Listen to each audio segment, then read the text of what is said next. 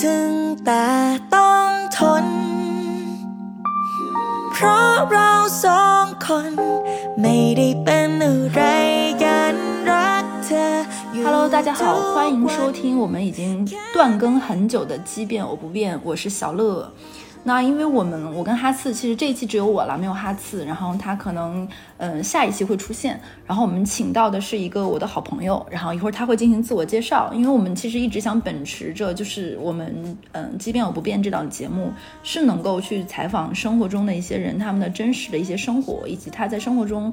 怎么一步步成长，或者是变化的，会去或者或者是追寻自己，或者是成为一个更好的自己等等的。那我们今天请到的就是一个很特别的人，她是安心，一位全职妈妈。要不要先自我介绍一下？嗯，Hello，大家好，我是安心。嗯，我今年快四十了，啊，那然后是太夸张了，还是在女人最好的年纪段里，对，三十多岁的。对，是个天秤座的妈妈。我有两个女儿，现在大女儿多大了？呃，四年级、二女儿呢？二年级。其实我跟安心是通过我们两个一个共同的朋友认识的吧。然后第一次见到安心，就会觉得哇，就是一个这么年轻的人，居然已经有两个这么大的小孩了。就是 我我的第一感觉，真的，当时就会被她这种年轻漂亮的妈妈的身份，包括觉得你很活泼，觉得很热情、很阳光。但后来慢慢的，因为我是一个非常爱看大家朋友圈的人，刚刚也聊了，我可能在朋友圈里每天都看着别别人精彩的生活，然后我发现除了妈妈这个身份以外的安心，也同样很让人着迷。那可能我们今天就聊聊安心，也聊聊妈妈安心。嗯，那我们先开始妈妈这部分，就是你是大概从什么时候？你多说一点啦，我少说一点。好的。你是从什么时候开始做全职主妇的？呃，就是从生了老大之后吧，那就是大概是几岁？二十七岁，二十七岁的时候，在在那之前你是一直在工作，对吗？对的，一直在工作的。那是生宝宝之后决定，还是说生了宝宝之后才开始就离开职场的？应该是呃怀了他之后就决定以后就不上班了。就是是之前在怀他之前就已经做了这部分打算，就是有宝宝那天我就要做全职妈妈，对吗嗯？对的，对的。哎、那你当时是出于什么考虑？是没有人帮你带吗？还是说想要自己带，再加上怎么样的这种？嗯，首先是客观条件吧，我确实没有人帮我带，然后就是因为我自己父母都比较忙，他们都有自己的事儿，然后呢，我公婆当时是还没有退休吧，我记得是，所以就嗯对，而且我当时其实挺讨厌职场的，哦，特别厌倦那份工作，就想着是哎呀，我生个孩子吧，逃离那个地方，你当时是做什么类型工作的？人力资源啊，确实蛮讨厌。真的很讨这厌个工作真的蛮烦的，对。那那那这个宝宝，比如说老大是在计划之中，还是说一个惊喜？必须是在计划之中啊，而且我之前还备孕了两年了，哇，才怀上他，好辛苦。哦，所以说，哇塞，那你结婚真的很早呀。嗯，二十四岁就结婚。那老二呢？老二就完全是意外了，他太来的太快了。所以你本身就是想过要生两个孩子的，还是说，对我从小就想生两个小孩儿，哦，因为我一个人独生子女吧，在家里就很希望会有一个姐姐啊或者妹妹啊。就去陪伴自己，是吗？嗯，那你你会觉得做全职主妇，其实刚才有问过了，那你后面就没有想过再回到职场吗？还是说有想过？呃，其实没有想过回职场，就是包括我后来全职妈妈好几年之后，就是还是会有以前的领导会来联系我说你要不要回来呀、什么的。嗯但是我真的太讨厌那份工作了，但是我当时也真不知道我还能做什么，所以就所以有这样一。个迷惘期，是吗？对的，。对的。那你会觉得全职主妇是一种妥协吗？嗯，肯定会有是会是有有妥协的部分的。就是包括就是说，可能不想跟不想不想再做原来那份工作，或者是说为了家庭的一种牺牲。呃我觉得前期可能是我逃避生活的一种一种方式吧，但是当你的生活在往前走的时候，你年纪越来越大，可能我比较晚熟吧，就就走下去之后发现，哎，其实我是有自己想要做的事情的，或者是说我也有梦想可以想要去实现的时候，你就会发现，嗯，这确实也还是是有会是有牺牲和妥协的哎。，其实刚才你有说过，就是你会有想生两个小孩，是你很久以前的想法，是对吗？嗯这是有原生家庭的影响吗？嗯，有的有的，展开来聊聊嘛，不要紧张嘛，嗯，有点紧张。没关系。嗯，原生家庭就还是还是还是说，呃呃，我的父母可能他们都比较自我，就是在追逐他们自己的事业上面，可能会花很多心思吧。然后就，嗯，在我身上可能更多的是说，嗯，希望我以后能够有出息呀，会把他们就未尽的人生愿望放在我的身上呀。然后我就会觉得，从他们身上我获得的爱的感受没那么多，反而是那种被期待的感觉特别多。就很累。对，就非常累。但那这跟你想生小孩的关联是什么呢？就是因为从这个角度来看的话，我就会觉得自己没有，似乎没有被无条件的爱过吧。就是我觉得我在这个世界上好像没有很多链接，就是这种就是感情感的链接。就包括我其实到现在为止，我也是，呃，比方说我有什么心事，或者是有生活中不开心的事情，有一些话可能我没有办法跟我先生去说的时候，可能我也没有办法跟我父母去说。就这种感觉哇，其实有点心疼哎。对，但反而我可能会跟我的小孩去说。现在吗？对，会说。所以其实你的宝宝其实更多是有一种你和这个世界上的某种更为黏的这种连接的一种方式，对吗？对的，对的，对的。哇，有点羡慕，尤其是像我这种独生老人，就有点有点羡慕那种的。但是。但是我就觉得做全职主妇是一件挺累的事情，尤其是我看了很多日本的那种妈妈，然后你还是两个孩子的妈妈，嗯，你能给大家展开说一说一个上海魔都这边的一个妈妈，先说，因为你现在是两个宝宝，刚才也说了嘛，老大四岁，老二呃老大四年级，老大老二二年级，也已经是两个上学的宝宝，能能讲一个一个上海的。有两个上学的孩子的妈妈的一天的二十四小时吗？嗯，首先啊，我必须得说，可能我这个人对自己的要求会比较高一些，就是我不希望自己是做一个嗯，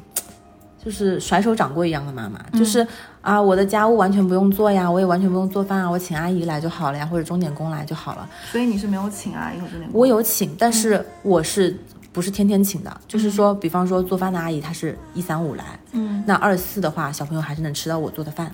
就我其实是特别希望，就在这个中间找到一个平衡的，因为如果说完全我自己做的话，那我肯定就是每天都淹没在这个家务里面，没有办法脱身。但是我又不希望说，我作为一个妈妈，就孩子以后长大了，想起来妈妈的味道是，就是做的饭是什么味道，却想不起来，全是阿姨的做的饭，要求有点高，对，对自己要求还挺高的。然后呢，但其实而且我是喜欢去。做一些这种就是厨艺上面的一些探索呀什么的，我自己也会喜欢，我也喜欢带小朋友一起做，所以找到这个平衡也挺难的。那那就说在可能是有呃就是钟点工来帮忙的情况下，但家里的事情还是会很多，就是因为钟点工他可能只能帮你。做饭，但是买菜还得你自己去买，对吧？就是光买菜这个点，可能我今天每天就要花很多时间去想。然后呢，嗯，做就是我我我先说一下我从早到晚的这个作息吧。好呀好呀好呀，就可能早上七点钟不到就得起来，然后就给小朋友做早饭。因为我们家一个小朋友是在杨浦读书，一个在黄浦，就隔得非常远，所以嗯，就是早上大概要如果我要去送妹妹的话，我可能七点一刻的样子就得出门。就要去送他，然后如果送完他再回来的话，到家可能已经九点半了。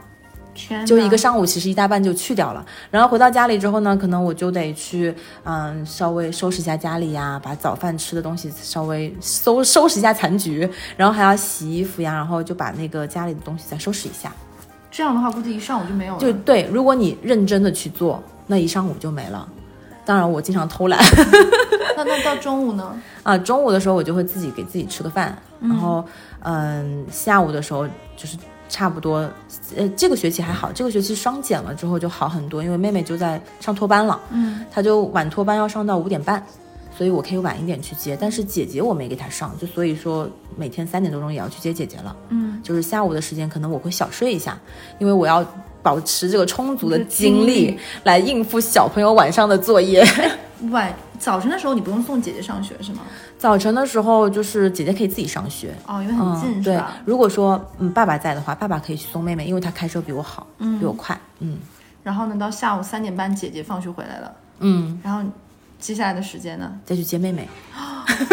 妹妹还三点半你应该就要出门了，四点半就要出门。哇，五点半到那边，然后再把她接回来，到家可能就六点半了。妹妹六点半才能吃上晚饭。有时候七点钟才能吃上晚饭，好可怜。突然觉得，然后呢？啊，然后就开始做作业了，陪着两个小朋友做作业，对的，对的。他们要做到几点？嗯，其实现在减双减了之后，作业倒不是说很多，可能就一个小时之内就可以完成。但是，嗯，双减不代表说不用学习嘛，就是还是会有很多需要复习的呀，然后需要去巩固的东西，是自己要花时间进去的。你要两个都陪？对啊。哇，默写，就是给老大或者老二默写。哎，但是我发现最近他们就确实大了会好，会会好。相互默写，对，，相互默写。然后妹妹特别可爱，她就有很多字她不认识，你知道吗？对，默到一半说：“妈妈，这是什么字 这有点好玩。？”嗯，挺好玩的。那然后呢，就这是晚上大概七八九点钟，大概他们俩都写完作业，会要还要还有亲子时光吗？就一起玩耍吗？呃，其实玩耍，说实话，真的不太有，因为他们还要练琴，然后可能还要阅读。嗯，可能最所谓的亲子亲子时光就是阅读吧。嗯这里面听到的朋友们还不知道，他们家不但有两个女儿以外，他们家还有一只猫。嗯对你还要有养猫的这个过程。嗯但你还那你还要花精力，比如说铲猫砂呀什么啊，这都是我老公的工作，哇，你们两个其实是有这方面的分工是吗？就默契。看来，这所以说你的老公不是一个那种甩手掌柜式的人，对吗？他不是，他只是说疲于实在没有时间挤出来给我们。就他很忙，对吗？嗯，因为他是做嗯就是视频剪辑类的工作，他也是属于那种就算我的身体不在工作，我的脑子也在工作那种类型。就要想东西，对，要不停的想。所以，所以这就是，但如果在这之前呢，你是觉得他们两个都上学之后你会轻松一点，还是说现在累一点，还是说之前你一个在上学，一个在更小一点？你觉得哪个时候更累？那肯定是小的时候更累，对我来说。那个时候的一天呢，大概是？那个时候一天那真的就是吃喝拉撒没有停啊。哦，对你还要照顾一个小的，而且你还没有请，保姆长期住家，，嗯，就经常是推着小的去接送姐姐，然后呢，小的那时候就是还没有脱离尿布呀这些东西，就是你还是在不停的，而且说小朋友你你在小的时候他。很难，就是说你能脱离他去做什么事情。嗯那个时候对我来说最崩溃的就是我没可能离开家一步，我要出去我就得带着他，哪怕我只是去买个菜，我也得带着他。带着小的时候，对，因为他不可能一个人在家。哦我的天！但我觉得你作为妈妈这个身份已经满档了，把你一天二十四小时拉满了。嗯这还没有问到，比如说洗漱啊，什么带两个小朋友洗澡刷牙什么的。但你还要做一个太太，嗯，对你有时间吗？就跟你老公彼此聊天沟通，生活上的琐事、工作上的，嗯你还要花心思去经营这部分。嗯，怎么说呢？其实说说起来倒不算是一个经营吧，因为我自己是一个呃非常需需要跟别人聊天的人，哦，所以我老公经常会很无语，就是工作一天之后，我还要抓住他陪我聊天，或者是有的时候干脆就是他在边工作，然后我就边跟他聊天。他会觉得烦吗？还是说觉得 OK 习惯了？那倒也不会，但是他会有一有一点烦我的纠结。因为我有的时候会跟他说，我觉得自己又倒退了，怎么怎么样，就觉得天秤座吗？对，然后他就说你不要这样子好不好？他 就会经常，就就他就觉得，他就说为什么我好不容易把你往前拉了一点，然后你又倒退了呢？你跟他说没办法，你就需要吾日三省吾身。对。哎，但是你现在两个小朋友听起来就蛮乖，因为我见过你的女儿嘛，都很乖。那你现在还选择做全职妈妈，是因为你是一个虎妈吗？因为大部分的人会选择做全职妈妈，尤其是上海我见到过的，嗯，都是妈妈怀揣着那种万状壮志的那种，真的什么爬藤呀，学什么击剑呀，乱七八糟的，或者是说要念那种很好很高级的那种名校那种，你是这种想法吗？完全没有，我是一个完全虎不起来的妈妈。我听到这里，人大家听你的声音就已经猜到了。那那你现在只是因为很享受这个身份吗？享受做妈妈的身份吗？嗯，嗯，其实并没有吧，因为你当妈妈，其实我必须得承认啊，就是当妈妈的前几年的时候，真的挺过得还挺快乐的，因为小朋友很小，然后他会给到你很多的快乐的源泉，就是他一点点的成长，就会让你啊很有成就感。嗯，而且小的时候成长会比较明显嘛，但到了后来，尤其是上小学之后，可能他就会他的速度也会减慢，然后他的这个起伏也会更多，嗯，可能就没有办法一直给到你一个正向的一种一种快乐和反馈，对的，嗯，这个时候你就更加觉得，哎呀，当妈妈其实。挺痛苦的，因为你不仅仅是要负责他的可能说学业方面，还有还要负责他的身体方面，他的他的成长，包括心理，其实都是有妈妈在兜底。我觉得，那你会焦虑吗？为他的成绩啊什么的？嗯，我倒没有为成绩焦虑过，但是，呃，我就像我之前说的，就是我可能不太愿意找就是老人或者是阿姨来带孩子，很大的一个原因就是说我希望他们是心理是快是健康的，因为我看过太多小朋友就是被托付给老人或者是阿姨，然后实际上妈妈一天可能见不到几面呀，或者是也没有办法跟妈妈好好聊天呀。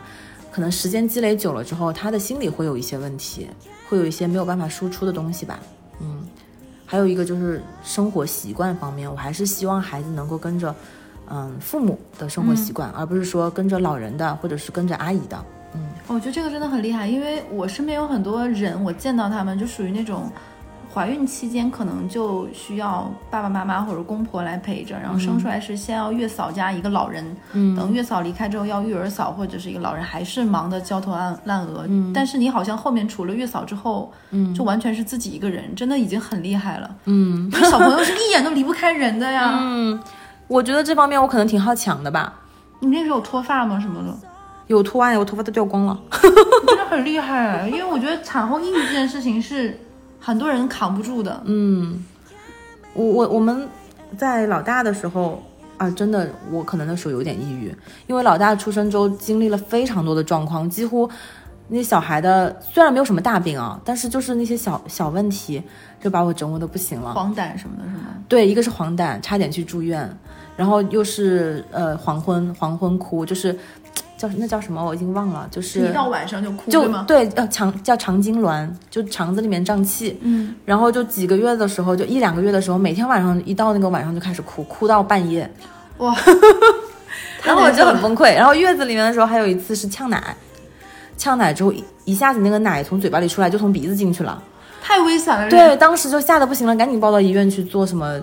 做那个 C 呃做那个啊、胸片什么的，嗯就真的是把我磨得不行了。然后我还我可以再多说一点吗？当然可以。就比方说六个月的时候去检查，又说那个就是两个腿的纹路不齐，啊就当时就说医生就说，他说那你去买一个支架给他的腿支起来。我说六个月的小孩把腿支起来，那怎么动呀？这是学爬的时候对吧？嗯那就不能爬了呀。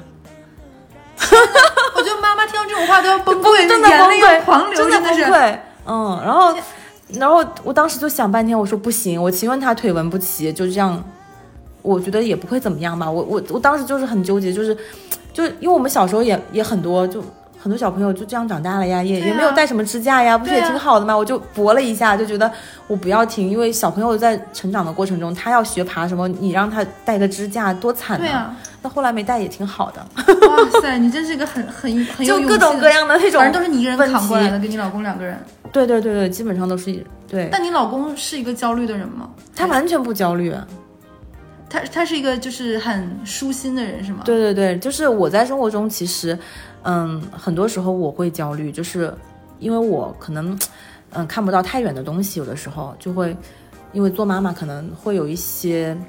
担心未来，就是很多事情是时候是在担心未来，嗯，然后呢，他就会跟我说很多，就是，嗯。担心也没有用呀，或者是他会跟你跟我分析说，嗯，这个事情以后可能会有哪些可能性，就是我们又可以去怎么去解解解决这些问题。那我听完之后，我也会觉得安心很多。哇，你老公已经是超过了中国全百呃百分之七十的老公了，真的好夸张对的，真的是。因为中国大多数人都说什么丧偶式婚姻嘛，说跟韩国也没有太多差。我觉得听下来已经是一个愿意分担很多，并且陪那个时间走过来的。哎，还有一个就是。因为我们其实刚刚聊的那些，已经能看到过妈妈这部分的安心很多，就包括你是有两个很可爱的女儿，嗯，然后包括整个一个生活的精神面貌和状态，关于妈妈这部分的，但是可能听众是看不到的。其实就是安心，他是有之前是很酷的一头粉红色的头发，对，像个毛毛虫一样。就很很，而且是那种蛮亮的那种，很很好看的那种莹红色莹莹亮亮的。我我不太不太知道怎么形容那个粉，蛮好看的，浅浅的。就是这跟和你一般想象的妈妈是不太一样的。所以其实这个我还有点想问你，就是说。你会建议别人会觉得，哎，这个妈妈和别人不一样，或者是说一起去接小朋友放学的时候，会有别的妈妈会会有一些无聊的人嘛，多看两眼什么？嗯，你会介意这种奇怪的眼光，或者是说别人所谓世俗意义上的贤妻良母吗？因为其他看起来你就是一个贤妻良母嘛，嗯嗯你会你怎么看？你说完全不介意别人怎么想，那是不可能的。嗯，就包括我现在，尤其是我们姐姐读的学校，它相对来说还是比较传统，不管是家长还是还是老师，所以其实我每一天，我不要说我头发不一样，其实我穿着也跟别的家长很不一样，就你蛮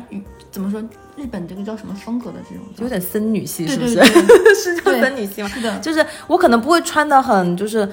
很出挑，但是可能就会有自己的一风格风格在里面。那你往那边一站的时候，这又是一头粉色头发，肯定会有人觉得你很奇怪。但但我现在已经不太去介意这件事情。就是其实我当初想染红粉色头发的时候，我就问过我我家我们家我我先生嘛，然后他就说，他说想做什么就去做什么呀，就是不要去在意别人怎么想。然后我就说啊，那那行吧，我就去染一个吧。其实染完之后没过多久，我就说啊，我还 是染回来吧。怎么怂了？怎么怂了？但他还，我其实我的人生中很多时候都他在鼓励我，真的很好看，我觉得那个是吗？显白，你知道吗？好吧。因为大部分人就是有这个胆，就是想法，他的胆子可能就会演一个暗暗的，染一个那种暗暗的红，那种或者暗暗的紫。哎，但是我觉得很神奇，就是这个颜色头发吧，女孩子看了都会觉得很喜欢，觉得好看。嗯，但是我有听到过我的男性朋友说，你显得头好大。因为他，哎，他们都说，但直男的审美跟我们有的时候确实是不太一样，对。但是我确实是就是，呃，身边的就是女性朋友都会觉得，哎，这个很好看。但是，但是在换到他们自己身上，他又会觉得我不敢挑战。对，尤其是像我看起来非常很很新鲜，但是作为一个很传统的上班的公司，确实是不太可以。嗯，哎，但你比如说你做这样的改变，你会跟你的女儿沟通吗？或者是问她，哎，妈妈要染一个什么样的头发？会，他们特别喜欢我染这个粉色头发。哇，然后每次就是小朋友出来，他说：“哎，那是我妈妈。”因为我觉得你给他们足够的安全感。嗯，然后我现在，比方说，我现在说：“哎，我脱脱发脱的好厉害。”我说：“我下次不染了，就让黑的长出来。”然后我们家姐姐还会有点不高兴，说：“妈妈，我就喜欢你粉色头发。” 不过我自己觉得啊，就是我当时去染这个粉红色头发的时候，我其实没有想太多，说我要有个什么目的。但是当我有了这头头发之后，再出去，我就会发现，哎，这其实。可以算是我就是就青继青春期之后的一次对身体主权的宣誓，就是比方说，嗯，我不知道你们有没有经历过啊，就是我一上大学的时候，我立刻就给自己耳朵上来了七个洞，七个一个吗？一个耳朵七个，就这个耳朵六个洞，这个耳朵一个洞，哇塞，七个洞。我当时其实就是因为我爸爸可能我们家里面管的比较严，不让染发呀，然后他也不想去打耳洞啊什么的。我一出去，我立刻就宣誓自己身体的主权了。就这是我的身体，我要对它做主。然后其实当妈妈也是一样嘛，很多时候就是说你被被小孩子捆绑了，或者是被被就很多人的眼光捆绑了。那到这个时候，我就希望我再宣誓一次，我其实不仅仅是一个妈妈，我拥有自己对身体的这个主宰和控制。对对。哎，说完那其实正好讲到这里就讲完了一个作为安心是妈妈的这部分的内容嘛。然后我们就关于现在，我就其实。我更想聊聊的是你嘛，除了妈妈这部分，就关于安心自己，就是因为这不是你的本名嘛，这是你的花名、网名。对，你为什么会给自己起名叫安心？其实，在起这个名字的时候，我心情并不是很好。为什么？就是是，可能是有一次我我不开心了吧，然后我就会突然觉得，为什么？为什么所有人都要到我这边来找安全感？就是。嗯，你我会觉得，比方说我的家庭，就我我爸爸或者我妈妈，然后或者是说，嗯，我的一些朋友，就是为什么他们会觉得我是一个没有，似乎是一个没有底线的人，就是就是说他们好像对我有任何的要求，我都可以答应，他们对我就是我答应他们做任何事情，我都一定会做到，就是我好像是一个让人很安心的人，但是我没有让自己安心。所以我后来才觉得，就是我可能需要先让自己安心，否则的话，我做那些事情，我可能都是不情愿的。对，就是我得先满足了我自己。嗯，所以你才会给自己起的这样的。对对，当时起这个名字是生气，觉得啊，让你们都安心，好吧，我就叫周安心。哎，但是我现在造太久之后，我发现我已经有的时候，就刚才我也跟你说，我会忘记你的本名叫什么，就是因为太习惯了。嗯，所以我还觉得真的蛮适合你。是吧？有好多朋友都说好适合我。对，对，好吧，他起对了。就是就是刚才说到安心，这他的名字。然后因为你有自己的微信公众号嘛，就是你的文字，我觉得跟你的人也很像，就是属于清秀的那种的，嗯，就是涓涓细流的。不会觉得我很矫情吗？不会啊，不会。我经常写完都觉得，妈呀，怎么那么矫情，还能发吗？你现在看就是自己，比如说很多年之前写的东西，你会觉得哎，怎么这么矫情？但会发现你现在是写不出当年的。对的，对的，对的，对的。我这种感觉特别强烈，就会觉得我现在看初高中我写的文章，会觉得哇，那个时候真的很有才华，又又酸臭又有才华。没错，没错。我我现在有的时候回过去看，我说，哎，我那时候怎么会想到用这样的词和句子？就那个时候还要给要给自己鼓掌。对。然后他有，就刚才说回来，就安心有自己的微信公众号嘛，会写记录生活的日常。嗯。然后会有就是这里我要说，他有一个坚持画了一年多的一个每日一喵。最开始你我还是会在朋友朋 朋友圈里看到你的画，甚至我还记得你好像唱过一首关于每日一喵的歌，哦，那个是我朋友写的，他唱的。哦，哎，我以为是你唱的，对哎，。他的声音跟我有点像，是对，真的。我当时是听了两遍，我以为是你唱的，嗯，然后还办过画展，就是你能介绍一下这个每日一喵的这个画展吗？呃，介绍画展吗？就介绍你为什么会画每日一喵，然后嗯办的是一个什么样的展览？嗯，呃，是这样，就是其实也很巧，就是在疫情之前的一九年，一九年秋天的时候，呃，我突然就觉得。嗯，想换一种方式记录生活，就是因为之前一直都是在发小朋友，每一天都像一个工作一样，你知道吗？就是我不知道别的妈妈是不是这样啊，但是我有很长一段时间，可能持续了有六七年的时间，都是我每一天晚上睡觉之前躺在床上，我就开始 P 照片，然后就把那个照片发出去，就仿佛我今天的工作完成了，今天我做了那些事情。但是时间长了之后，我我就我就觉得我这么做真的有意义吗？我就记录几张照片，就这样 P 一下，然后就就做个滤镜，就就出去了。嗯其实对于我来说，我自己的东西在哪里？嗯就是我自己的观察在哪里？可能我拍的只是小朋友在玩儿，在干嘛，但是我自己的观察在哪里？比方说，我今天可能喝到一杯很好喝的咖啡，或者我去了一个很好看的画展。但我不希望说，我只是用一个照片拍了这个咖啡，或者是说拍了这个画展，就把它放在朋友圈，就算是我做了这件事，就好像是在打卡。我我其实自己是比较，嗯、排斥打卡这种这种感觉的，嗯，所以就从那个时候开始，我也是，呃，很很巧合，在书店逛的时候看到一本书，他是一个日本的插画家，然后他是他他就是他也养猫，很喜欢猫，他就是在每天画一幅猫这样子。嗯我当时就想，诶，他的画怎么这么简单？嗯好像我以前觉得插画师都要画的很复杂，然后用色要很丰富，就是仿佛是我永远都达不到的那种境界。但我觉得，诶，这种记录好温馨，而且我我不知道别人看到那个书是什么感觉，但我因为自己养猫嘛，我就觉得我入迷对那个书，就是简直就觉得每一页都特别特别的有趣。那我就说，诶，那我为什么我不能这样去记录我的生活呢？就换一种方式嘛，不要整天晒娃了，就是。嗯，晒的自大家就看的人肯定很疲惫，然后我自己也很疲惫，然后就开始画了。但是一开始的时候，我我这个人从小是不会画画的，我是我所有的东西里面画画是最糟糕的，就是因为我小时候可能学画画会比较教条化吧，就是素描呀什么那种东西，就很很禁锢你的思维。所以当你看到那样的画的时候，你会开心，是因为你发现原来可以这样画画，嗯就我可以画的很不像，或者是只是一个一个很粗的，就很很笨拙的一种线条啊，然后就开始临摹。临摹的时候，就是刚开始是完全不带改的去临摹它，但后来我其实一开始目光很短浅，我就觉得我就去临摹它也挺好的呀，因为我当时正好有 iPad，然后我有那个 pencil，嗯，就想说，因为那个插画家他是在纸上画的，那我可能没有时间在纸上或者综合材料上去画，那我就在 iPad 上画呗，嗯。我去找到那种嗯质感，找到那种笔触，然后去把它重新重现出来。然后去也去顺便去就是说探索这个这个这个方呃软软件或者是说方法、对，然后画着画着我就发现哎，我其实也可以有自己的记录方式，比方说嗯，我可以只是拍张照片，然后把那个猫画上去，嗯。或者是说我今天买了一个什么很好看的信纸或者是卡片之类的，我就把它作为一它把它的纹路作为一个底色裁切下来，然后把它放进去，再画一个猫也是可以的，就是不需要画面有多丰富，只要是简单的几个元素搭配在一起就很好看。嗯，慢慢慢慢的，就我朋友就跟我说，觉得好像感觉我有形成自己的风格，虽然我自己并没有感觉到啊，就是就是我的朋友看了之后就会觉得越画越好了。嗯然后我后来我就觉得，哎，原来画画这件事情是真的可以通过练习去去改变、去进步的。然后就在这个过程中也很有惊喜。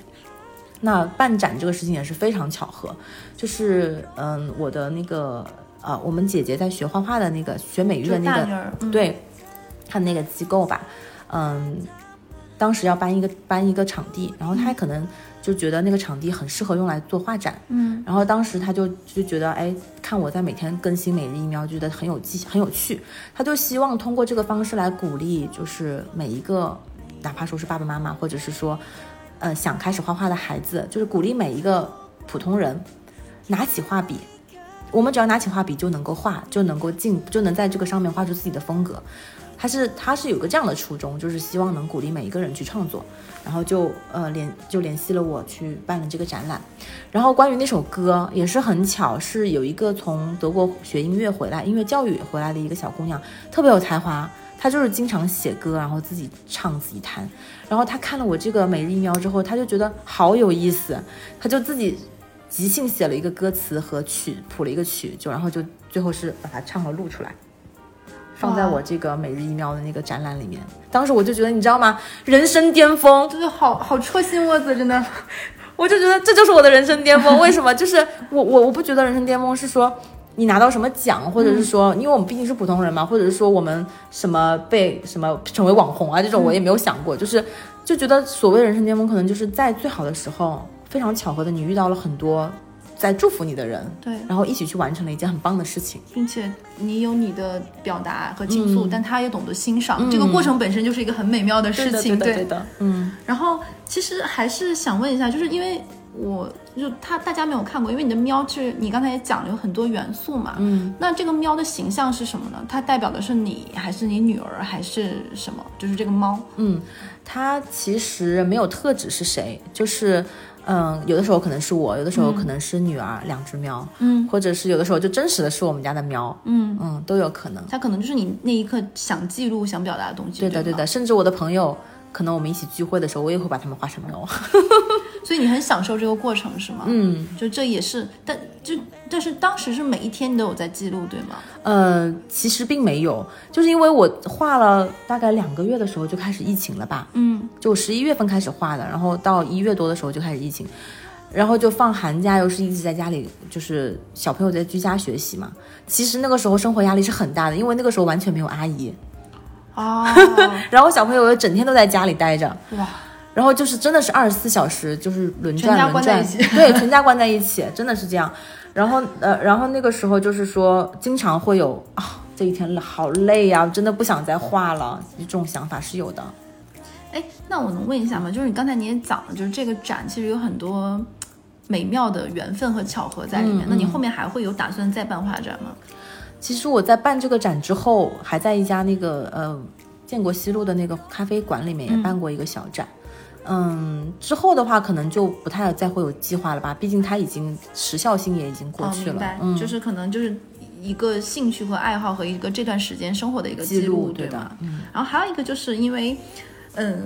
我有一个问题就是。也不能叫问题，其实刚才已经讲了这么多之外，除了你的公众号也好，还是你的每日一喵也好，其实让我最印象深刻的是你唱歌很好听。因为因为最开始我听我们俩共同朋友介绍认识的时候，他说你们俩是在合唱队里认认识的。嗯，你唱歌很好听，是属于，而且我也听过你之前，因为你现在已经不发朋友圈了，我都没有办法，就是你知道吗？这让我这么爱看朋友圈的人很不快乐。好，那我发我发。对，我下次换一个阵地，比如说你去豆瓣还是什么，我就换一个地方。好的。然后就是。包括现在你的宝宝唱歌钢琴也都很棒，这里面有你遗憾的部分在里面，还是说东西有天分，就你儿女的天分在里面？我觉得遗憾应该是没有，因为，嗯，怎么说呢，就是。虽然我小时候也学过钢琴，后来也放弃了，确实是对自己会有遗憾。但是对小朋友，我不知道为什么，我我就之前也说过，我不我不是那种鸡娃的妈妈，就是我从小就是觉得我从他们身上去找最适合他们的东西，或者是他们想要去尝试的东西，这个是最重要的。都可以，对对。但是呢，我确实是在我大女儿的身上，从很小的时候就发现她的确是有音乐，她是有乐感的。嗯嗯，包括说。小的时候，她一直会让我唱歌给她听，然后她也自己也很喜欢唱歌，而且他唱歌不走调，节奏也很准。嗯，然后就发现哦，原来，哎，她还真的是有遗传到我的一点点音乐细胞吧。对，关于唱歌这件事，你现在还有在坚持吗？呃，我觉得可能不能用坚持这个词，就是我认为唱歌可能已经成为我生活的一部分了。就是我既不会拿它去做一个什么有目的性的事情，然后也不会忘记它。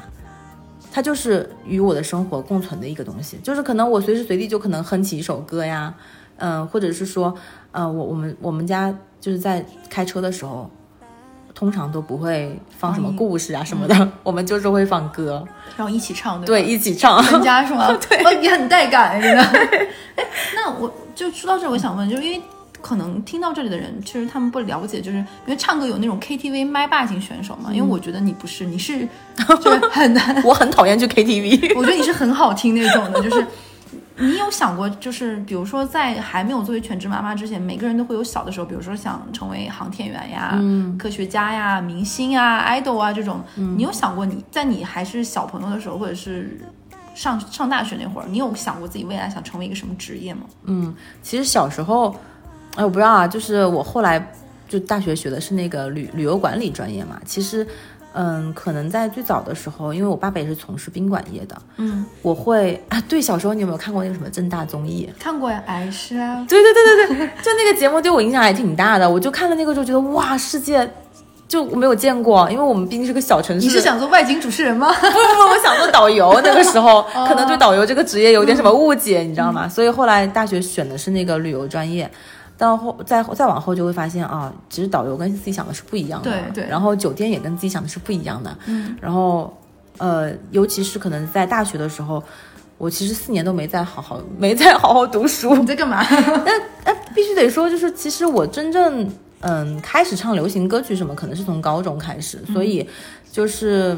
嗯，可能高中的时候会想说，哎，我到大学去要好好发挥一下，要把我这个唱。我不知道为什么，我以前从小到大唱歌都挺不受老师都都挺不受老师待见的。为什么？就是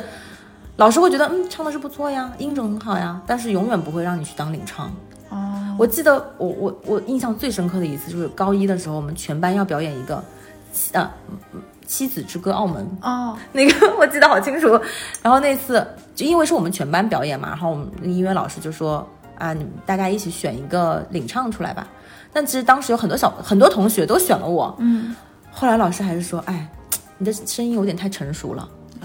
就是他们可能想要达到那种童声效果，但是我并没有啊，是 对，就不是那种讨巧的声音，所以后来老师说，那你就让那个甜甜的声音的那个女生去当领唱，然后你你就当指挥吧，后来就让我当指挥了，天哪，对，所以就是当时就想说，嗯，我要到大学去好好发挥一下，然后就是在大学的时候，就四年都没怎么好好读书，都在唱歌。参加各种校内校外的歌唱比赛，对，而且因为大学的时候特别穷，所以有的时候会去外面路演，嗯，就是去卖唱。是哪种？是那种乐队的那种吗？还是什么？嗯，我因为不会乐器，所以我会可能就是跟一个比如说弹吉他的男生一起，两个人一起这样子组成一个小小的乐队。天哪，那你是有想过成为一个歌手的，对吗？肯定是有想过的，嗯。那这个为什么后面放弃了呢？嗯。我觉得可能是因为过早的进入了一种家庭生活吧，不是不是，就是就是因为我可能大三大四的时候，我先生就从国外回来了，然后我们就生活在一起了，然后那个时候我可能心里就向往更多的向往，可能是说未来我我可以过上一种比较稳定的家庭生活，而这种生活可能跟歌手这个职业又是有一些参差在里面，冲突在里面，可能我就而且也可能也是意识到自己也不可能成为什么。就就算了，你你有遗憾在里面吗？嗯，小的时候会，以前的时候会有吧，因为到后来我都会一直说，哎呀，我也没有去酒吧试试看，唱唱歌什么的。但是后来，我越往后，你就会觉得其实自己的局限性还是很大的，包括性格上的呀，可能呃创作方面的局限也会很大，所以就你也会自己写歌对吗？嗯，偶尔吧，嗯。就是，哎，其实我发现，就跟你聊天，包括前面我们俩认识这么久，包括刚刚没录电台之前，我会发现你是一个特别爱一段时间思考一下，然后或者是看看这段时间自己走过的路的这样的一个人，是吗？你是刻意有在这么做，还是说，是？我觉得是习惯，嗯嗯，我觉得是种习惯吧。就是我不知道啊，就是我其实从来都没有忘记过我童年。就是我作为一个小朋友的样子，嗯，所以我可能就会很多时候会把现在孩子身上的事情联系到我小的时候去理解他们。然后呢，其次呢，对于我自己的这种这种成长，我会觉得隔一段时间我回去看一下。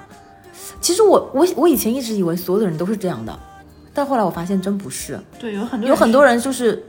一股脑往前走，对他不会去回去看。还有些人是熊瞎子掰猫米型的，就是吃多少亏都不记打的那种人。但是我其实还想问一个问题，就是因为其实妈妈是一个生活被完全切割、碎片化的身份，嗯，但是其实它会让你没有办法很深度的思考，或者是想一个问题，但你又是一个喜欢这样的过程，然后你有很多自己的爱好，嗯那你是怎么去平衡这件事情的呢？嗯，就是我最近经常跟我们家小朋友说的一句话，就是你不要看妈妈身体不在忙，妈妈的脑子也很忙。所以你无时不刻不在想，对？对对，就是无时不刻在想东西，就是包括说我看的书啊、电影啊，我我不会说我看过就结束了，我可能会去想它好的地方在哪里，不好的地方在哪里，然后我我会去豆瓣上记录一下这个影评啊或者书评，然后因为我是个记性特别特别差的人，可能我不记录不思考的话，可能我过两天或者过一个月我就忘记了这本书讲什么了，我就这这对我来说可能也不是一件特别好的事儿，所以经常会去记录一下，嗯，然后在这个你要去记录的时候，你就会逼自己去思考。就是联系到自己的人生，包括说很多时候生活里的一些小细节，嗯，可能有的时候发生了就发生了，但是我会去想它为什么会发生，或者是说，嗯，它发生了以后会给我哪一些就是呃感想说，呃，是有一些东西是让我有启发的，是这样子，嗯。嗯，除了养猫，然后刚刚除了家庭那部分，除了养猫，然后还有你的每日一喵，然后包括唱歌之外，嗯，还有你的公众号，然后除此以外，我觉得很让我震惊的是你的另外一个，我这个叫做缩编，对吧？嗯我发现就是在大概有一段时间之后，就是安心同学他在朋友圈开始发一些他的，但是已经很久没有发了，就是他做的耳环，嗯，然后这种工艺我也不太懂，但很好看，就是它是哪种呢？就是那种，我先简单用我简陋的语言形容一下，就是它是类似于有点像钩针钩出来的那种，但是它是一种。孱弱的那种纤细的那种美，嗯但有点像蕾丝，然后是纯手工的。我觉得这个这个后面是我会看到安心可能在朋友圈会看，会发一些他做的这样的一些手工的耳环，然后珠串，然后甚至于包括他的一些和时尚杂志放在一起一些搭配啊、视觉效果什么的，我觉得很有趣。然后包括也是他的新的一些爱好和方向，这个你可以展开讲一下。啊、就是，嗯，这是啥？是啥？缩缩编是啥吗？对对对，啊、就是呃，也是很很巧合。有一次，就是我们那个有个妈妈，呃，怎么说呢？就是也是也是我们姐姐学画画的那个地方，就是他们会有一个，嗯、有点像妈妈自己成长的这种这种群体。然后，呃，有一个妈妈她就是一直做缩编做手作的，啊、她的技艺非常高超。就非常高超，所以他就来开了一个班。当时我也不知道缩编是啥呀，我就去了。哎，去了之后就发现，哇，这个东西做起来是很繁复、很费时间，但是它非常能让人沉浸在里面。就是你做错了，你也不会觉得特别烦。然后，嗯，就是，嗯我觉得可能就是找到了适合我自己的方式。就是如果你换一个人来做这个东西，我两下就就就摔了，就什么东西啊，太烦了。但是就是它很适合我，就是我我到现在就觉得我可能很适合跟无声的东西打交道。就是一些漂亮的东西在我面前啊，然后我把它搭配搭配弄一弄呀，什么就非常非常的治愈我。就是在这个，我我可以引出我的那个就是焦虑症方面的问题吗？可以啊，可以，你就展开来说。嗯，对，就是嗯、我可能在前两年的时候。就突然会发现自己经常会有一种濒死感，我不知道大家有没有听说过这种奇怪的病，就是会有嗯、他们后面是叫什么？专业上的词语是叫惊恐发作，是属于焦虑症的一种。然后呢，我也不知道它的原因是什么，因为我本身不是一个很焦虑的人，嗯嗯各方面我都不觉得我自己是焦虑的人。然后呢，抑郁可能曾经有过，因为我有一段时间失眠非常严重，就是这种失眠也是你无法解释，你只能用似乎只能用抑郁症去解释它为什么我睡不着觉，整夜整夜都只能睁着眼睛。嗯，但是我后来我一开始很痛苦啊，就觉得为什么我会得这样奇怪的病？就是不管你在干嘛，可能。开着车带着孩子在外外面玩，甚至在旅行，明明就是一种很放松的状态，可是突然之间就发病了，然后突然之间就感觉你要死了。呃，一开刚开始的时候不懂的时候还上过几次救护车，啊，慢慢的就明白了，啊，可能我就要跟这个病共处下去，可能我的余生都要去跟他共处，可能我没有办法把它根治，那我怎么去把它让让它让自己变得更舒服一些呢？就只能去不同的不停的去找那些方向，比方说，展开讲讲这个，因为我第一次，因为大家可能听说过抑郁症啊，或者是厌食症啊，我想知道这个叫躁郁症、焦焦焦虑症焦虑症它会是一个什么样的表现呢？就比如说你发病了那种濒死的状态，嗯，对，就是可能大多数人的焦虑症的状表现就是就是这样子，就是惊恐焦虑，啊惊恐发作。就是呼吸不上来吗？还是什么？嗯，就是你你突然之间觉得呼吸不呼吸不上来，然后你就觉得你的那个手脚开始发凉，嗯心脏里面蹦出来的血仿佛就是不能到达你的身体的每一个器官，然后那种感觉就是你不知道你下一秒会不会失去意识，嗯。就那种感觉。然后呢，这个东西要怎么自救呢？呃，我是后来逛了一些那种焦虑症吧，因为我也吃过药，吃药效果我并不觉得很好，就是你吃的时候好了，然后你不吃它又来了。后来就逛了一些那种 焦虑症吧，里面就是有一些病友他就会说，嗯，其实发病的时候你只要保证自己不要进入一个就是呼吸性碱中毒的状态，因为那个状态是真的会死。呼吸性呼吸性碱中毒，它就是其实就是你在呼吸，就是因为你焦虑症发作了嘛，你惊恐了，你紧张了，你就会呼吸过度，呼吸过呼吸过就呼吸很急促，呼吸过呼吸过度的情况下，就可能会把你体内二氧化碳过多的呼出体外，造成你身体急性的缺钾。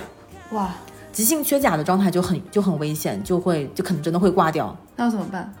呃，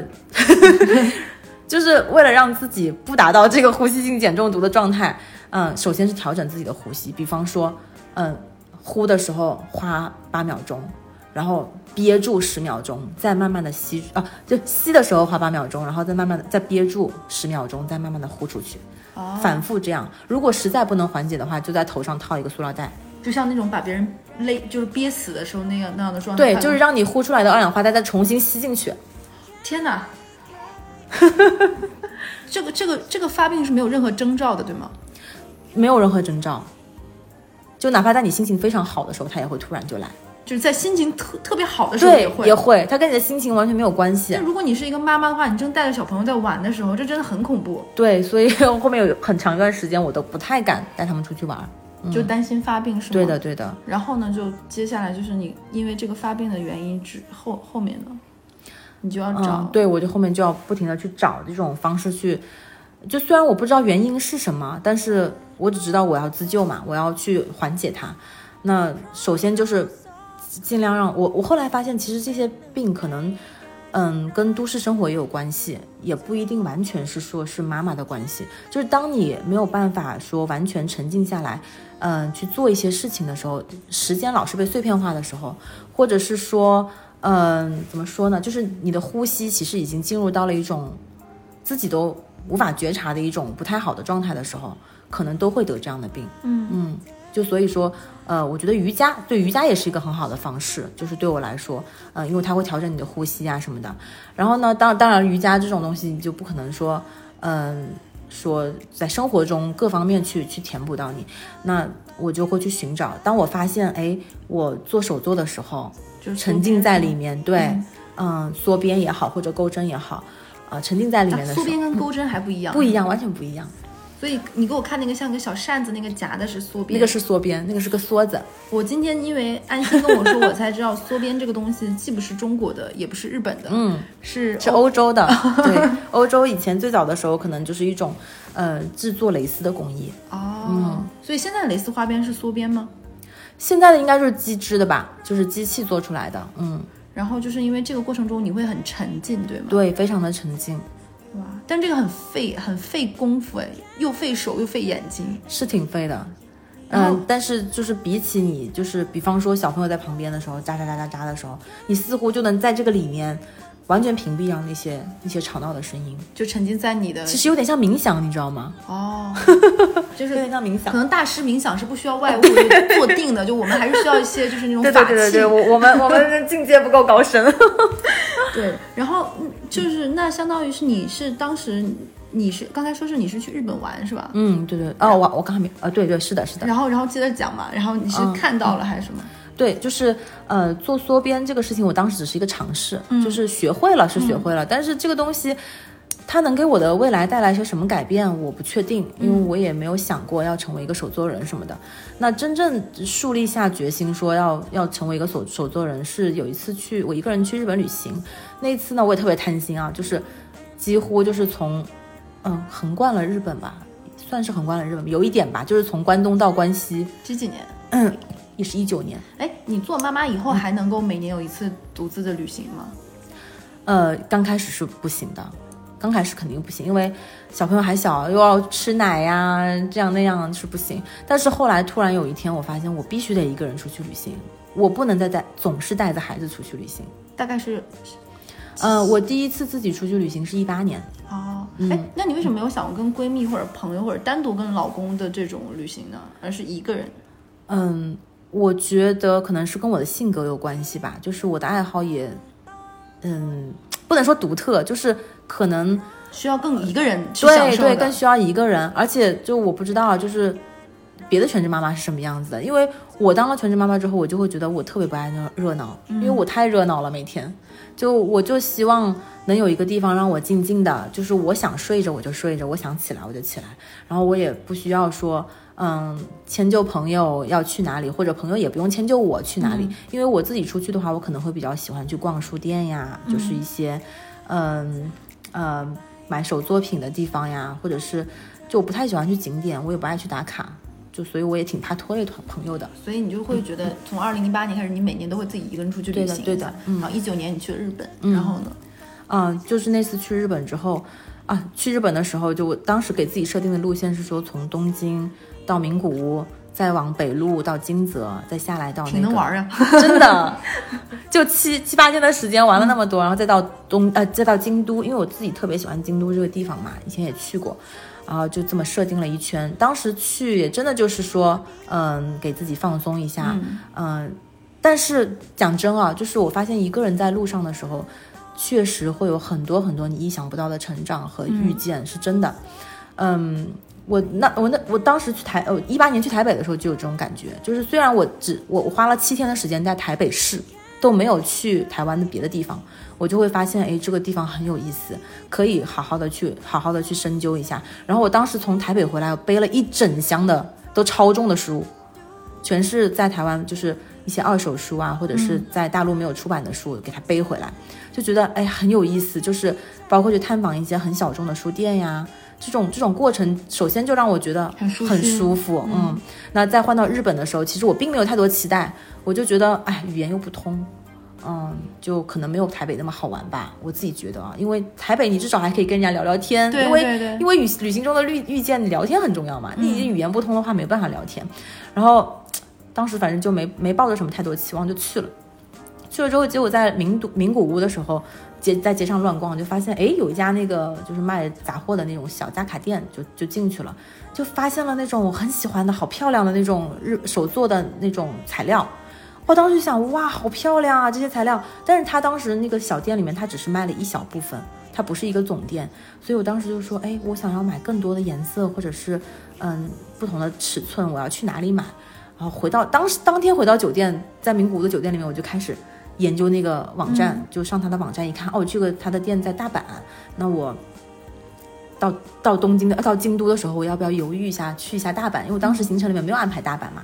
然后再往上走到金泽的时候，又在一个就是名艺馆里面，很意外的遇到了就当地的那个加贺水影，质感和颜色都是超一流，当然贵也真的是很贵。就我刚才也说了，你看这种手作人看到加贺是这种东西，我这种人看到加贺就是加贺美酒。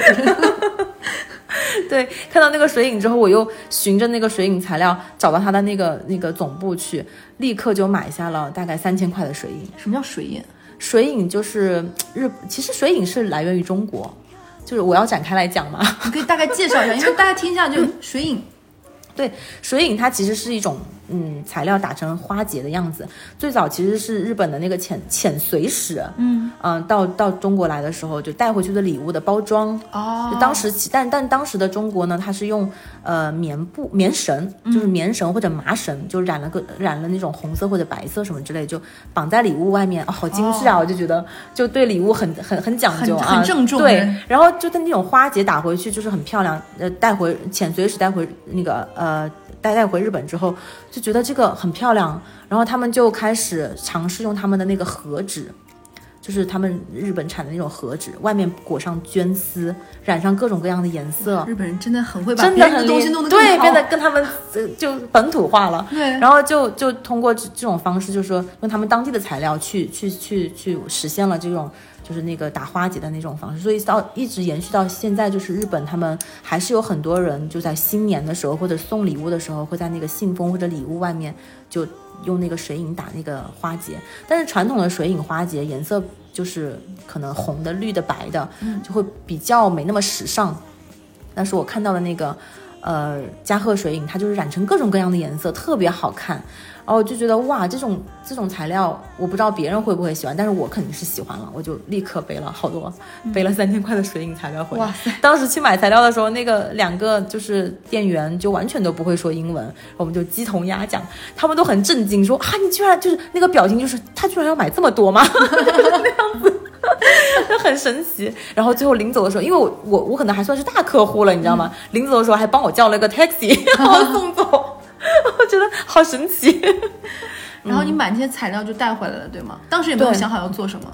当时就是想说，对我我就想说，买回来之后慢慢做，慢慢做，就是嗯。经营开始开始慢慢的设计起来吧，就也没有想过说结果说能卖多少、啊，但是至少说我我当时确立了一个目标说，啊，因为这世界其实很大，我其实可以去各个地方旅行，然后去寻找这些当地的材料把它带回来，光这个我觉得就已经很难得了，就是嗯因为呃怎么说呢？就是设计这个东西本身很重要，但是材料也很重要。就是我我当时的想法是说，希望能够在旅行中收集嗯珍贵的材料带回来之后，再把它变成好看的视频，让喜欢的人去分享它。哇塞！那所以说现在你已经是大概做了将近两年的视频，对吗？嗯嗯然后因为我是在朋友圈看到过的安心做的视频，因为它不可能量产嘛。嗯，不可能现在就会还是会有固定的就是来来买你的视频的人吗？啊，会有有几个朋友，包括本身就认识的，或者是后来才认识的。嗯，我觉得最感动的是说，嗯，其实我本身的目标不是说我要愉悦每一个人，嗯，就是嗯，我不觉得说我要做什么爆款呐、就是让每个人都去买它，我反而会希望是，嗯，可能可能啊，就是品味或者是嗯。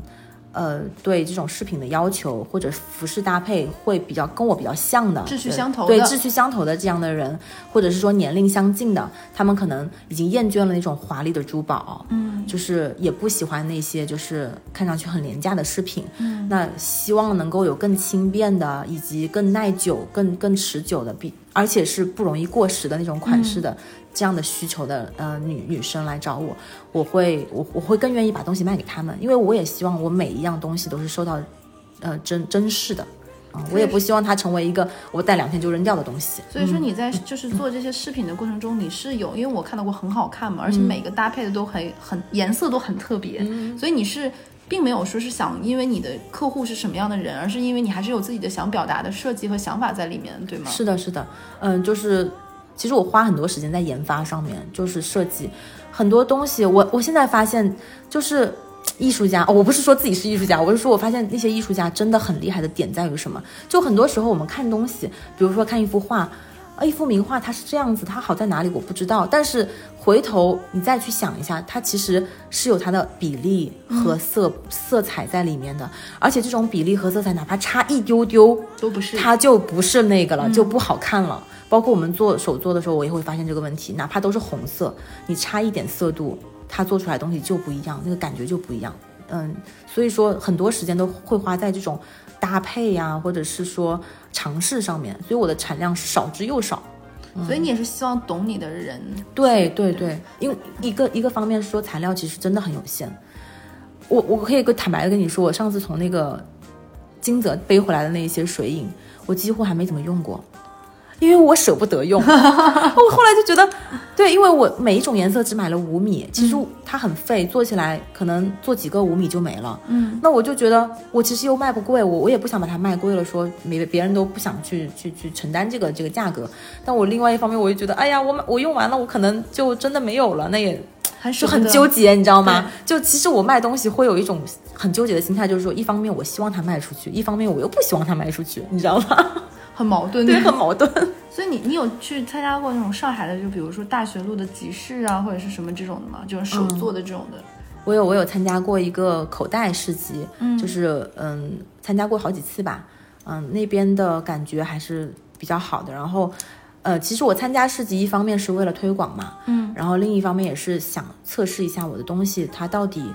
会有哪些人会去喜欢它就是虽然我自己定位说跟我年纪差不多、衣品差不多的人，但是后来我发现，哎，有很多小姑娘也很很喜欢呀，包括十几岁的小女孩也会喜欢，嗯。就这些东西都挺让我惊喜的。其实我我觉得在这个不管是画猫也好，或者是做手作也好，它在这个过程中更让我觉得，嗯，收获更多的是说，嗯，我我遇到了很多很棒的人，嗯嗯，哎，正好说到这个问题，就是想问的一个问题，就是很多人说全职主妇是没有朋友的，嗯，对，就是因为你的身份，就包括你们在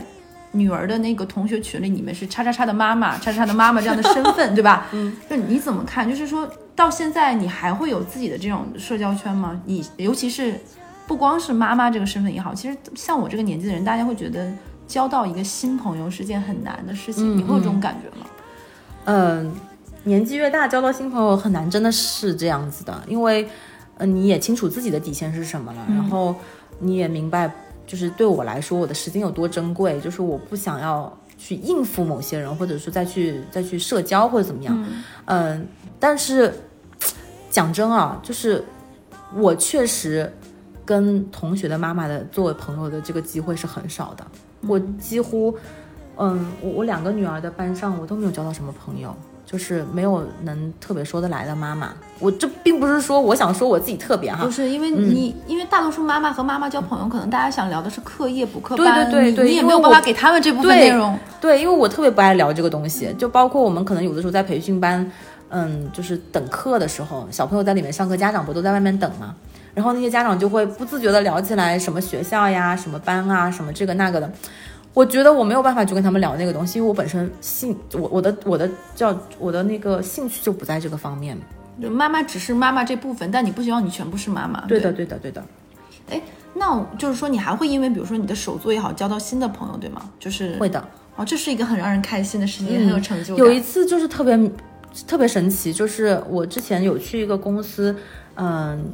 参加过一个分享会。嗯，那我怎么认识的那个就是那个小姑娘呢？她其实就是在口袋市集。嗯，也非常巧，就是我在那边摆摊。那当时呢，因为我那个呃每日一喵的展不是刚撤展嘛，就有一些那些小卡片什么的贴过红点的，然后我觉得拿回家吧，我也没地方放，然后我卖吧也不是很合适，嗯，然后我就当时就放在那个口袋公园那个咖啡店，我说，哎，我说那个，因为因为口袋公园是一个非常宠物友好的一个公园嘛，就很多人会去遛狗啊、遛猫啊什么的，然后我就把那些。图就是那些卡片就放在那边，我就跟那个店主小姐姐说，我说，嗯，要是有有有朋友喜欢的话，就送给他就好了。就是我觉得浪费了也是浪费了嘛。嗯。然后，哎，就有我就在我摆摊的那天，有有一个叫蓉蓉的小姑娘，她就来了。然后，她当时也是约朋友在那边聊天，看到了那些卡片，她就跟她朋友两个人把那些卡片全买下来了。当时就把我叫过去了，就因为我朋友也在里面嘛，就说，哎，他说这个插画师正好在摆市集呢，然后就说认识一下吧，就叫过来一起认识。最后我就以每一张一元的价格卖给了他们，因为他。就觉得我不收钱，他也不好意思，然后，然后，呃，但我觉得收多了我也不好意思，所以就一块钱一张卖给他们了。然后之后，这个这个小姑娘就成为我的朋友了，就经常会出来聊一聊呀，然后也会，她她她她也在公司开了一个分享会，让我过去他们员工，因为她是一个呃景观设计公司，嗯，也是设计相关的，嗯，哇，我觉得这种很棒，因为因为志趣相投，并且有彼此欣赏，然后是件蛮开心的事情，嗯然后有些新的话题可以聊。没错，就是还有一个问题，我想问，其实刚才本来我原来记录的很多问题，其实现在刚才都已经带过，都不用聊了。就是，那你有接下来这种安排吗？关于手作这方面，因为已经得到了很多人的认可，不论是画画这方面也好，你的美日音标也好，呃，还是说缩编这边也好，你会有这种安排吗？就继续往这方面发展，或者是成为一番事业，还是怎么样？嗯我觉得很难成为一番事业吧，虽然我挺想的，但是就像我跟你说的，我出不了量，所以，嗯，我其实也不希望全就是满大街的人带我的东西，就是会希望它成为一个，嗯，怎么说，不能说小而美吧，叫什么呢？嗯，就是我一个独特的存在吧。嗯嗯，但是我现在可能更多的很多的精力会放在说去给小朋友上课。哦，就是，哎，这就是刚才没有漏讲的一个点，就是除了此之外，你还是会去上课教教小朋友缩编吗？还是什么？对对对，呃，不是缩编，是呃美育，就是有点像创意美术这样的。审美教育，就是美 商教育、美商教育。对，就因为现在的美术已经不是停留在说画什么东西，嗯，而是各种综合材料去呃完一起拼贴或者是怎么样，就是完成一个小朋友自己的作品，哇塞！加入他自己的创意现在你。每周都有课对吗？啊、目前是每周都有课。大概是给多大的小朋友？嗯，我现在教的是幼儿园小朋友，因 因为我自己也是个小朋友。哎，那你有时间吗？因为刚才也说你二十四小时，早上要送孩子，一上午就没有了。那你是什么时候教？对，所以我在这方面也不得不去妥协他，因为本来对方是希望我，呃，一个星期去上两次课，嗯，那因为小朋友的这种这种课外班肯定都是在课后嘛，都是在周末，那周末我要陪孩子，我自己的孩子也要去上陪，也要去上那种课外班，所以我只能说把这个课的时间安排在我孩子的上课的同时，又是地点又非常相近，这样的话我就他上课的时候，我就可以把我的课也上掉，嗯。那老二呢？你老大在补课，啊，老二暂时就帮我当小助教，啊、老 老二喜欢这份工作吗？他很喜欢，我一次给他五十块。哇，那他很开心 哎，开心。我觉得老大都不想去上课了，就老大就想当助教。是的，所以你后面是想希望能够把这些美和快乐去分享给小朋友，对吗？让他们去有这种关于美的意识，然后不只是学我们小时候的什么素描，嗯，这种水彩就特别教条的东西，是吗？对的，对的。哎，其实有这有对你童年的影响，就童年的事情是有对你的影响吗？其实我想问一下，就是因为你小的时候是一个，其实明明唱歌很好听，但是很多时候老师不会选择你，因为你不是主流意义上那个最符合当下的，嗯，所以也这也会对你有影响。就是现在你也希望小朋友能学习非主流以外的一些更为广阔的美好的东西。嗯，不会刻意，但是我会让他们去多尝试。嗯嗯，其实我们姐姐以前还学过滑板呀，嗯嗯，但她后来也放弃了。哎，但这个很惊喜啊，就是我们妹妹没有学过滑板，最近又开始，她也滑得很好了，就自己学的。哇，好神奇！小朋友的天分真的是，对对对，所以后来我就觉得，可能我更多的时候还是要去尊重他们吧，让他们自己去决定。哎嗯，就呃，就说到最后，其实也聊了妈妈那部分的你和作为本人的你。嗯，就我发现你是一个特别不爱给自己贴标签的人，甚至于就是很很谦虚，就是自己其实得到很多人的认可和赞许，你都会觉得其实也还好。嗯，你是有刻意去不想被贴标签吗？嗯，对我我其实我我现在在就是各个平台嘛，能说各个平台嘛，就是我会比方说别人要我给一个自我介绍的时候，我都会首先一句就是我是一个令人安心的无标签人士，就是我觉得现在的。呃，很多人可能急于往自己身上去贴标签，其实我也有经历过这个阶段，就是特别年轻的时候就希望，嗯，可能是想要获得某一方面的认同，或者是想要扎堆抱团，存在感对存在感，所以会给自己贴很多标签。但反而现在我就会觉得，嗯，让自己随时都是一个全新的这个状态很好。就是我不希望用一些陈旧的标签贴在自己身上说，啊，我是一个手作人，我是一个插画师，或者我是一个妈妈。我希望这些标签全部都从我身上摘掉，我就是一个叫安心的人。嗯，然后我可以做任何的可能性，或者是说我也可以做自己想做的任何事。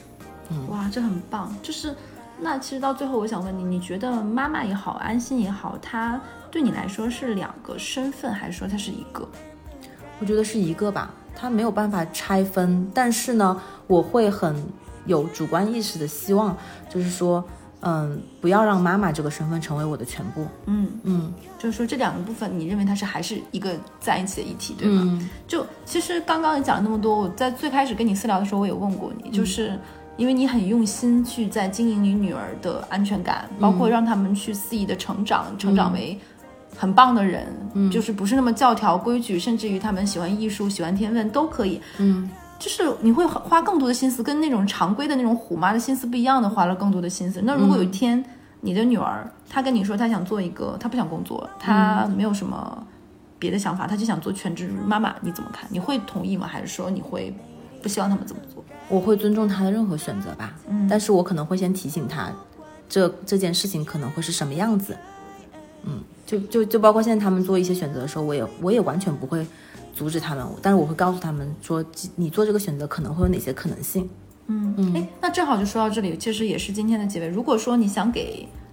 在这个阶段要走入婚姻的女生，或者是要做妈妈的女生，你会有一些什么建议吗？我是一个日常从来不跟别人安利结婚和生小孩的人，从来不，因为我觉得这个一个本身就是一个非常个人的事情，就是，呃，我既不就像我我女儿前两天还问我说，妈妈以后我如果，呃，我结婚你会高兴吗？我不结婚你会高兴吗？我说。呃，我说我都可以。她说：“那你自己是你是希望我结婚还是希望我不结婚呢？”我说：“我希望你做你自己，我希望你去选择你自己觉得对的事情，因为我不觉得说我需要他来满足我的任何期待，因为我我自己就是一个从小被期待着长大的小孩，所以我觉得我不希望再给他们任何期待。我我甚至曾经说过，我说我说如果你们就是我跟别人说啊，没有跟孩子说，就跟朋友说，我说。因为有些有些朋友他会跟我表流露出一些想法，就是哎，万一以后小孩是 gay 或者拉拉怎么办？嗯，那我就会觉得没问题啊，有什么问题？只要他快乐，他开心。其实讲到底，我们说让他肆意生长，或者是让他选择自己的兴趣爱好，或者是说，其实我们做父母的，我自己认为啊，我只是在支撑他去成为那一个人，他想要成为的那一个人，在他的路上帮他，帮他。可能铺个路，或者是说帮他提供一些他想要的东西，仅此而已，而不是说我要去改变他，让他成为我想要成为的那个人。所以你给想要进入婚姻的人的建议就是不要太拧巴，是吗？呃，我的我的建议就是说，想清楚这件事儿，再去做决定。明白。嗯，因为，嗯、我我现在